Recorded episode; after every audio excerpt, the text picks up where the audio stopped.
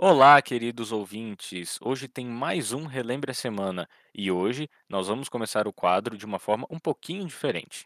É isso mesmo, Ale. Hoje nós vamos começar falando da famosa treta entre a Anitta e o Salles. Os dois discutiram nas redes sociais porque a cantora queria a saída do ministro na pasta do meio ambiente.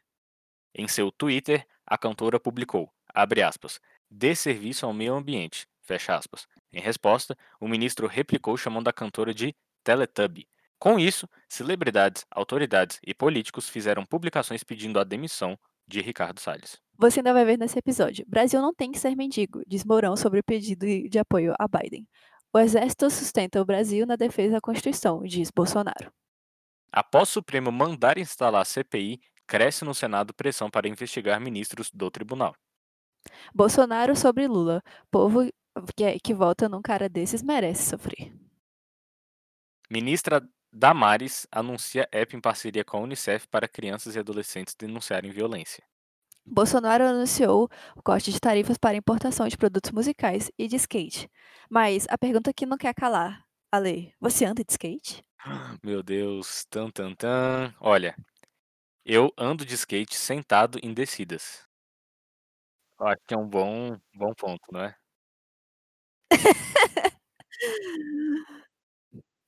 Eu tentei andar de skate uma época, teve até uma foto no meu Facebook, acho que de 2015, que eu tô com um skate atrás, parecendo aquela menina, uau, skatista, gamer, muito foda, só que não era nada disso, era só pra, pra enganar mesmo. É, era era só pela foto, pela estética. Era só pela foto, pela estética. Mas, brincadeirinhas à parte, eh, você ficou sabendo que o Congresso vai aprovou o texto que deixa programas emergenciais fora da meta fiscal do orçamento de 2021? Com isso, o governo poderá gastar mais do que o orçamento, desde que seja para combater a pandemia e programas emergenciais. Sim, e isso gerou bastante polêmica, porque visto que o ministro da Tecnologia, Marcos Pontes, pode propor leis para o, o presidente da República, ele incluiu como uma justificativa de gastos de verbas extraordinárias para a Covid, exatamente essa, esse projeto de lei que foi aprovado na Câmara, que deixa programas emergenciais fora da meta fiscal, ele incluiu um projeto de elaboração de um laboratório de biossegurança nível 4, que nada tem a ver com o estudo do coronavírus sendo então uma espécie de brecha na lei. Já o Randolph Rodrigues, ele prepara uma lista com 18 alvos para apuração da CPI na pandemia. A CPI da Covid será instalada no próximo dia 27 e o acesso da reunião será restrito. Eles vão discutir 18 temas, entre eles eu vou citar aqui 15, que são eles. Primeiro, estratégia de comunicação do Ministério da Saúde acerca das ações referentes ao combate da pandemia. O tema 2, ações de vigilância no mapeamento da pandemia. Produção e distribuição de cloroquina e tratamento precoce. Cancelamento de leitos de UTI em 31 de dezembro de 2020. Crise de oxigênio em Manaus e no país. Atraso na compra de vacinas. Falta de medicamento do kit intubação. Fornecimento de insumos, como máscaras, sem registro para uso em estabelecimentos de saúde. Falta de testes. Falta de respiradores. Falta de estoques de seringa e agulhas, testes vencidos no aeroporto de Guarulhos, visita de comitiva oficial a Israel para conhecer spray contra a Covid, que é ineficiente para o combate ao Covid e à pandemia, transferência de recursos do Fundo Nacional de Saúde para estados e municípios, entre outros temas. Na verdade, mais três temas que aí vão falar sobre portarias do Ministério da Saúde, portarias específicas, e aí já não entra mais nesse ponto que é, vai ser veiculado na mídia, como crise de oxigênio em Manaus, no país. Essas portarias já são questões específicas, mas também será, será discutida na, na CPI da pandemia. São 18 temas, eu disse aqui 15. É muito importante isso que você falou, Ale, e pensando nisso também, a gente ainda vai falar sobre aprovações. É, o Congresso ele vai de, ele derruba vetos de Bolsonaro ao pacote anticrime. Caiu veto ao aumento da pena para crimes de honra na internet. Também foi derrubado o veto a trecho que valida o uso pela defesa de gravação ambiental feita por um dos intelectores.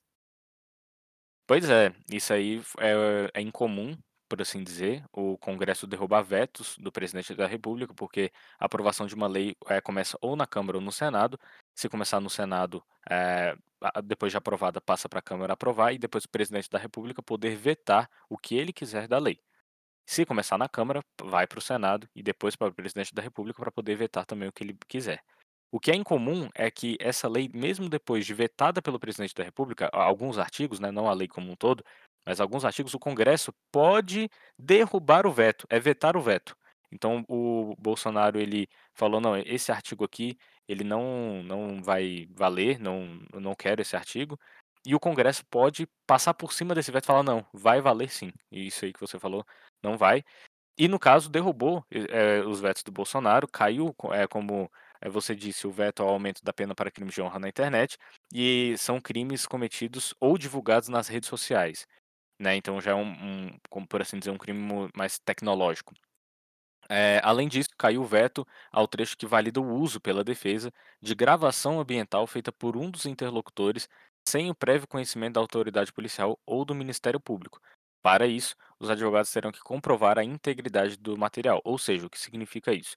Que, eh, se você fizer uma gravação ambiental, eh, por sem o conhecimento da autoridade policial ou do Ministério Público, e o Bolsonaro colocou um veto a isso, que que não poderia, né, e aí foi derrubado o veto. É um pouco confuso, mas o o importante é saber que o Congresso derrubou.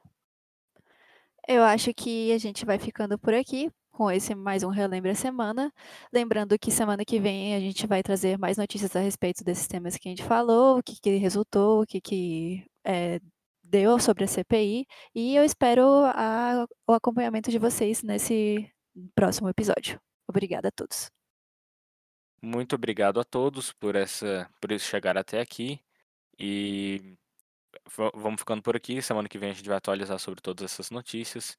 Siga-nos nas na no Instagram, arro arroba folhajus, acesse o nosso site folhajuridica.com, siga na sua plataforma favorita de podcast, Folheando em Voz Alta, e nós vamos ficando por aqui. Valeu!